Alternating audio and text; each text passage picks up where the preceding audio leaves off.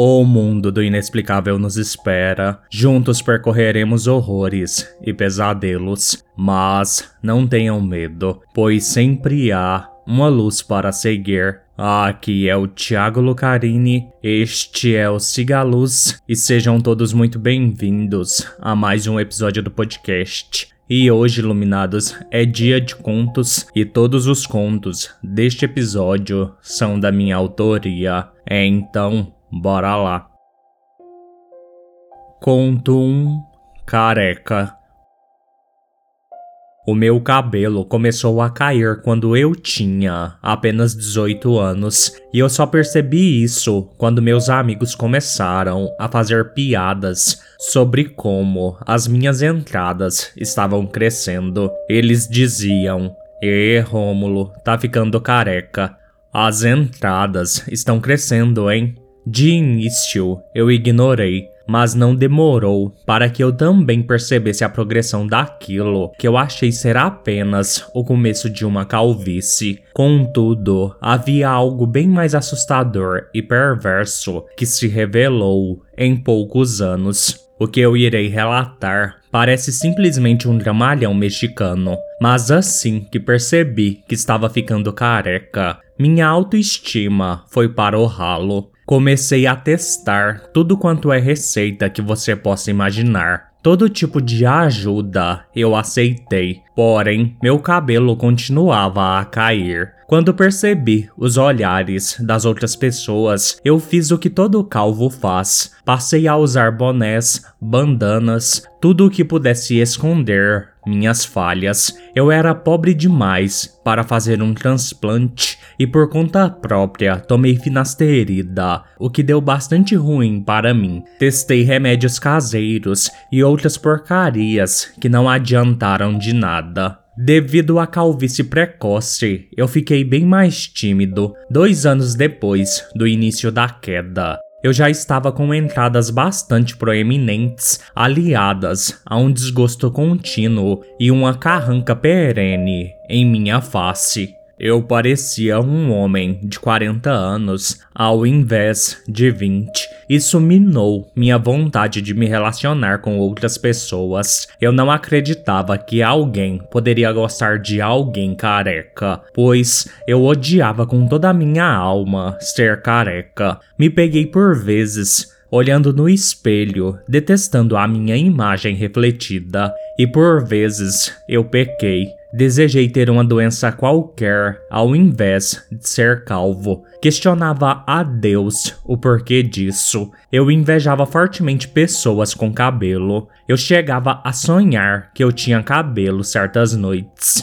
Como eu disse, era um dramalhão em partes, mas isso não diminuía a verdade dos meus sentimentos. Acho que além de toda a questão da minha genética de bosta, que deu o pontapé inicial na decadência da minha estética, também a minha negatividade sobre a questão atraiu aquela desgraça. Eu tinha 22 anos na época, era o mês de janeiro. Aquele havia sido um dia extremamente quente, o que deixou a noite muito abafada e igualmente quente. Eu estava tendo dificuldades para dormir plenamente. Eu rolava de um lado para o outro, quando de repente eu senti como se um fio de cabelo meu tivesse sido puxado. Eu não abri os olhos de imediato, porém, no terceiro puxão, que doeu muito, eu me levantei num sobressalto. Eu sempre dormia à meia luz,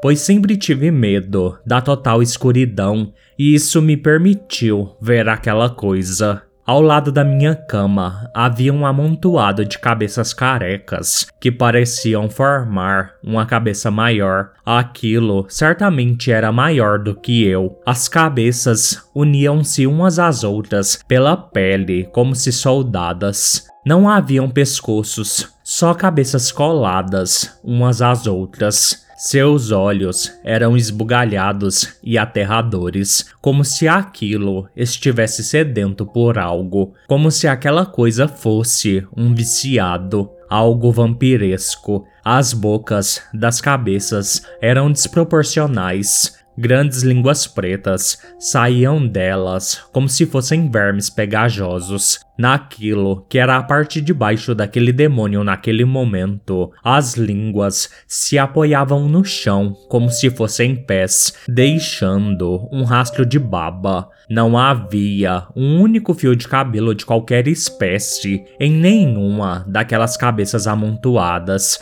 sejam cílios, sobrancelhas ou barba. Eu gritei apavorado, e foi quando aquilo começou a rir com todas as suas bocas.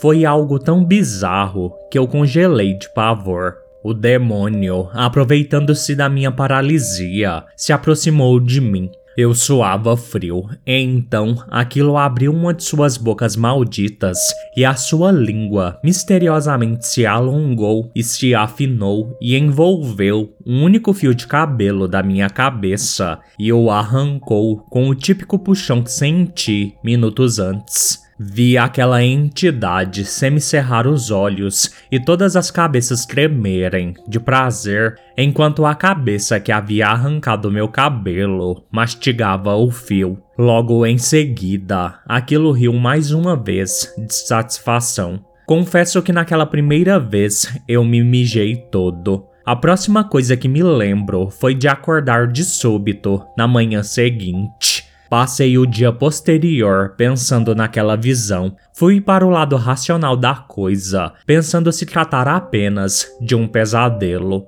Entretanto, minha cabeça estava dolorida, onde aquela coisa puxou meus fios de cabelo. Dormir naquela noite foi difícil. Eu esperava aquela entidade aparecer a qualquer instante. Porém, ela só voltou a surgir no quarto dia, quando eu já estava relaxado sobre o assunto. Era o meio da tarde. Eu estava sentado no sofá vendo o futebol de domingo. Eu estava distraído com o jogo quando senti o familiar puxão de um fio de cabelo. Sem querer, apertei o botão de desligar a TV e no reflexo escuro do aparelho eu vi novamente o demônio, a careca. Ela tremia por inteiro de prazer, comendo meu cabelo. Fiquei cismado em como a entidade não dava nenhum sinal de sua aproximação, e eu só a percebi durante a fisgada do puxão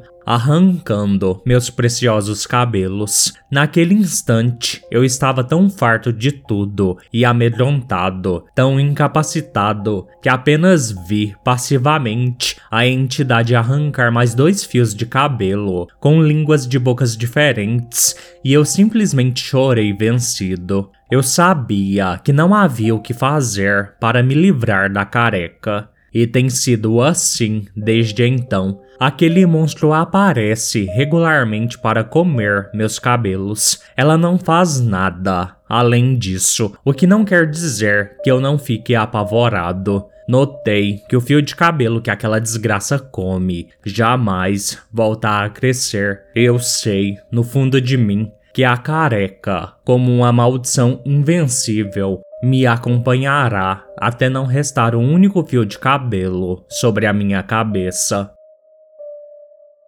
Último conto Cuspidor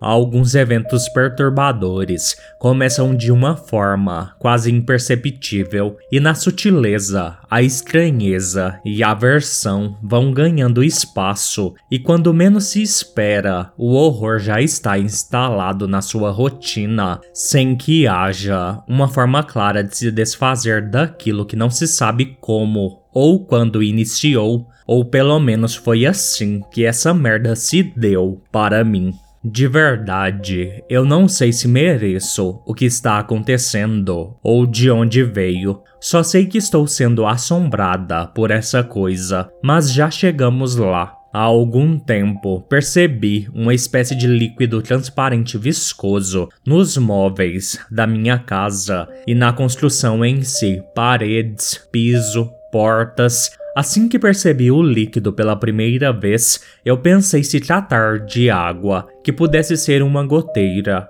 algo que logo foi descartado, pois o líquido aparecia em vários lugares distintos e até mesmo em objetos fechados. Não havia como ter uma goteira dentro de uma bolsa, por exemplo. A quantidade de líquido não era muita, mas aparecia em vários pontos da minha casa e em horários alternados, algo que era fácil de eu perceber, pois eu era dona de casa e eu tinha muita atenção com as minhas coisas. Como eu passava o dia todo sozinha, vasculhei cada centímetro da minha casa em busca de uma resposta. Certa tarde, eu tinha acabado de arrumar a cozinha do almoço e me deitei no sofá da sala para tirar um cochilo. Eu ainda não tenho filhos, então minha rotina era bem tranquila. Em algum momento em meu sono, eu senti algo pingar em minha testa. Primeiro, eu senti um pingo e logo em seguida outro. Me levantei de súbito e passei a mão na testa. Olhei os meus dedos molhados, abri os dedos e a viscosidade do líquido formou como se fossem teias de aranha entre meus dedos. Só naquele instante foi que percebi que aquilo não se tratava de pura e simplesmente água. Levei os meus dedos ao nariz e quase vomitei com o fedor de boca podre. Aquilo que escorria pelos meus dedos e testa era saliva, mas de onde ou de quem foi o que me perguntei. Obviamente, não consegui voltar ao meu cochilo da tarde e estranhamente não encontrei mais nenhuma saliva naquele dia. Quando Anderson, o meu marido, chegou do trabalho, eu contei a ele o que tinha acontecido. Até então, eu não estava com medo, nem nada do tipo. Afinal, era um evento curioso e bizarro, mas não assustador. Acredito que por meu marido não ter visto qualquer medo em mim, ele não levou minha conversa a sério.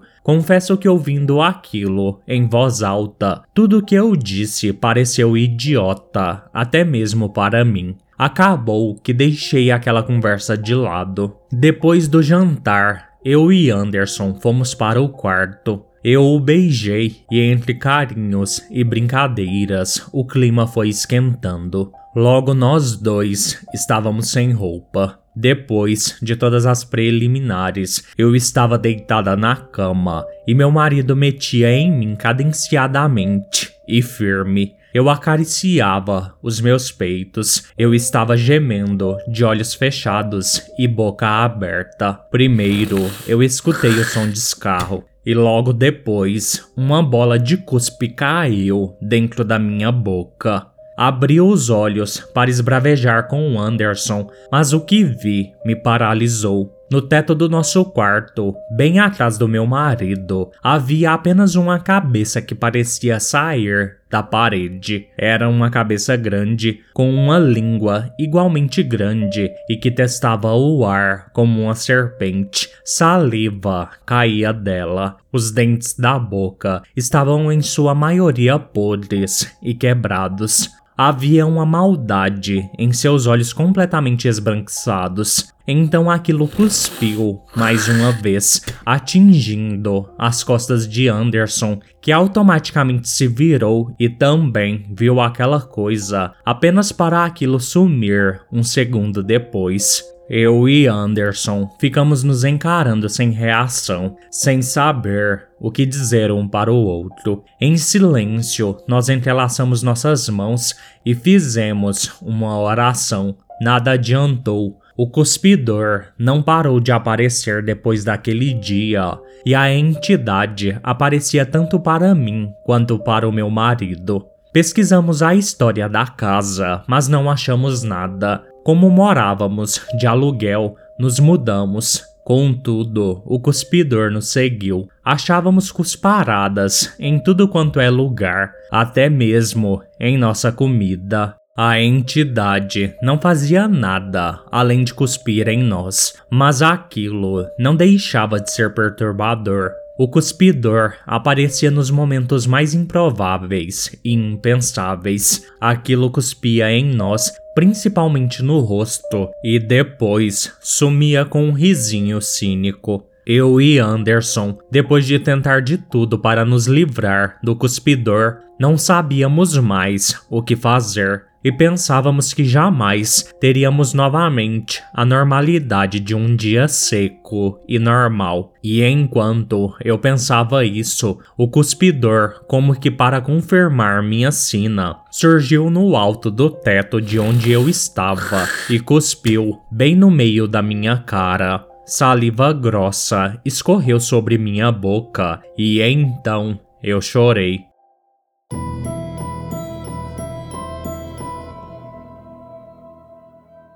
Bem iluminados, este foi o episódio de hoje. Mandem relatos para sigalospodcast@gmail.com ou no número 62992553601. No mais, fiquem todos bem e sigam a luz.